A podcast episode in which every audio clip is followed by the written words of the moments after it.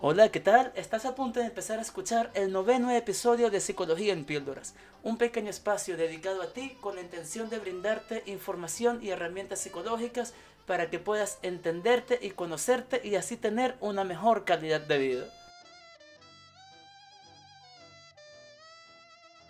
Antes de comenzar, les quiero anunciar que en los próximos días estaré posteando en mis redes un concurso donde el ganador o la ganadora tendrán 12 sesiones de asesoría psicológica totalmente gratuitas. Para participar solo debes seguirme en mis redes sociales que encontrarás aquí abajo en la descripción del video. También los quiero invitar a que se unan a la comunidad de psicología en píldoras en Patreon. Aquí abajo podrán encontrar el link.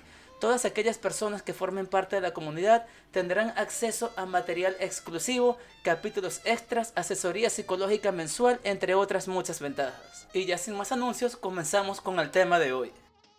Los seres humanos tendemos a catalogar y etiquetar el mundo a nuestro alrededor para poderle dar un sentido a nuestro ambiente y a nuestra vida.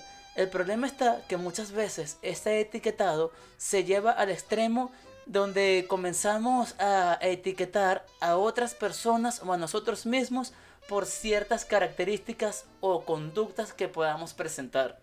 Cabe preguntar, ¿todas las etiquetas son negativas? Y la respuesta es no precisamente. Pueden haber etiquetas negativas y pueden haber etiquetas positivas. Independientemente de su cualidad, lo que sí se ha comprobado es que las etiquetas juegan un papel primordial en el autoconcepto, el autoestima e incluso el desarrollo personal y social de la persona que las recibe. Es por esto que debemos ser especialmente cuidadosos y si es posible incluso evitar catalogar o etiquetar a otras personas e incluso a nosotros mismos. ¿Cuándo puede una etiqueta ser positiva y cuándo puede ser negativa? Para responder esta pregunta lo haré usando el siguiente ejemplo.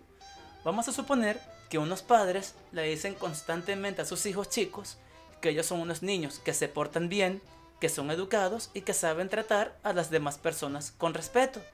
Cuando estos niños se vean en situaciones de tratar con otras personas, van a ser educados, se van a portar bien y los van a tratar con respeto. Esto va a traer como consecuencia que entonces lo que mencionaba anteriormente, el autoestima, el autoconcepto y el desarrollo social y emocional del niño van a ser positivos. Entonces, en este caso, las etiquetas fueron positivas. Si por el contrario, estos mismos niños reciben las etiquetas contrarias, es decir, que son unos niños mal educados, que no se saben comportar bien y que tratan a las demás personas con respeto, ellos también se van a comportar como se está esperando de ellos y como esa etiqueta que siempre han escuchado se va a terminar convirtiendo en una realidad, derivando en que, obviamente en este caso entonces, el autoconcepto, el autoestima y el desarrollo personal y social del niño sea negativo. Las etiquetas tienen mucho que ver con lo que en psicología se llama el efecto Pigmalión, del cual estaré hablando más adelante en el episodio de hoy.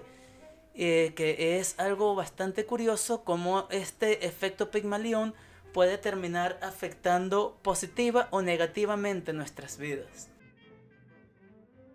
¿Cómo podemos trabajar con las etiquetas personales?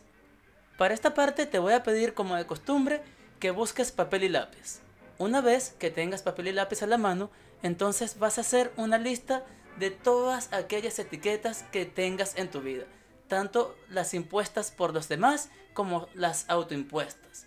Vas a pensar bajo qué concepto o bajo qué circunstancias se te impusieron o te impusiste esas etiquetas y cómo éstas han afectado tu vida para bien o para mal. Si quieres aprender más sobre este tema y quieres adquirir más herramientas para el manejo adecuado de las etiquetas, te voy a invitar a que te unas a la comunidad de psicología en píldoras aquí abajo en el link que dejaré en la descripción del video para que escuches el resto del episodio. Si quieres plantear algún tema nuevo o te interesa asistir a consulta, te puedes poner en contacto conmigo a través de mi correo electrónico psicólogoandresjiménez.gmail.com Psicólogo cumple el principio, psicólogo gmail.com también lo puedes hacer dejándome tu mensaje aquí abajo en YouTube y yo con mucho gusto te contactaré. Y si estás en Uruguay, lo puedes hacer a través de mi teléfono que es el 098-970-500. Yo soy Andrés Jiménez y esto es Psicología en Píldoras. Nos vemos en una próxima ocasión.